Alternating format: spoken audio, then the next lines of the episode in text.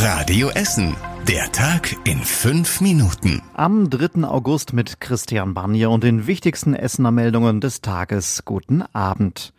Das große Thema war heute Nachmittag natürlich die angekündigte Maskenpflicht an Schulen. An allen weiterführenden und berufsbildenden Schulen soll sie sogar auch während des Unterrichts gelten. Bei uns in Essen gibt es da ein sehr geteiltes Echo.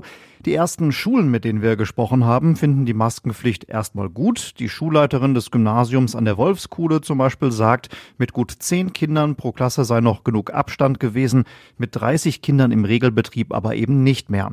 Ähnlich sieht das der Schulleiter der Elsa Brennström Realschule in Bergerhausen. Er hätte sich die Entscheidung nur schon früher gewünscht. Bei einer ersten Radio Essen Umfrage sehen die Maskenpflicht viele deutlich kritischer.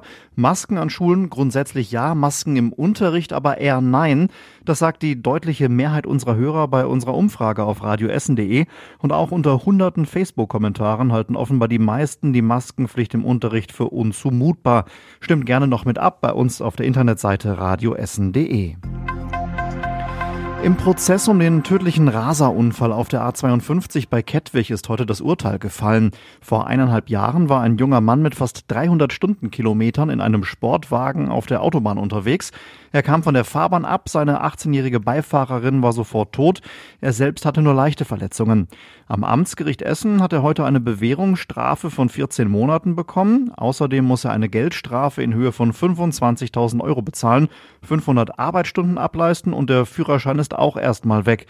Die Richterin, die sprach von einem hohen Maß an Selbstüberschätzung, geistiger Unreife und Rücksichtslosigkeit.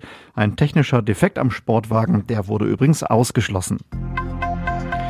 Die Essener Staatsanwaltschaft sucht nach einem mutmaßlichen Steuerbetrüger. Muharrem Gelin ist 55 Jahre alt und seit mehr als einem Jahr schon auf der Flucht.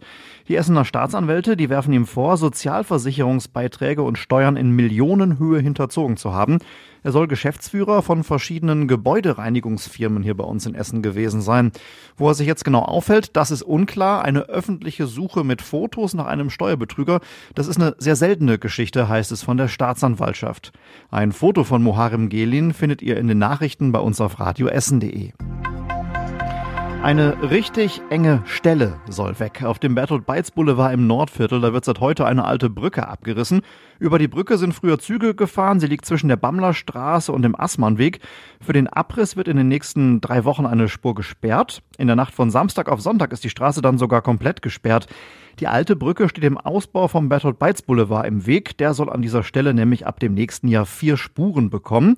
Ja, und einen Vorteil hat der Abriss auch noch. Unter der Brücke sind bisher große Lastwagen nicht durchgekommen. Das wird sich jetzt ebenfalls ändern.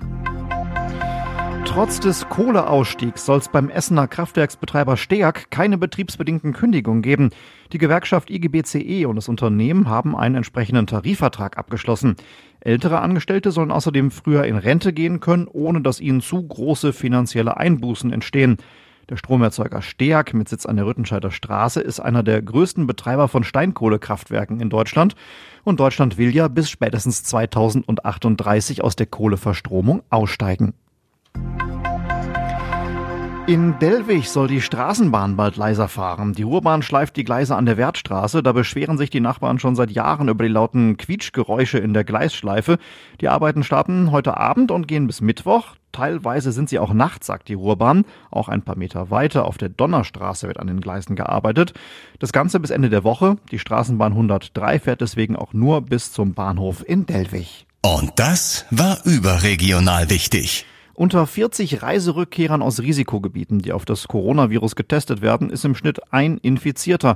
Das zeigen die Tests an den Flughäfen in Nordrhein-Westfalen. Landesgesundheitsminister Laumann spricht von einer relativ hohen Trefferquote. Und zum Schluss der Blick aufs Wetter. Heute Nacht ist es meistens trocken, morgen geht's dann mit vielen Wolken weiter. Schauer sind die Ausnahme. Im Laufe des Tages bekommen wir auch ein bisschen Sonne dann ab.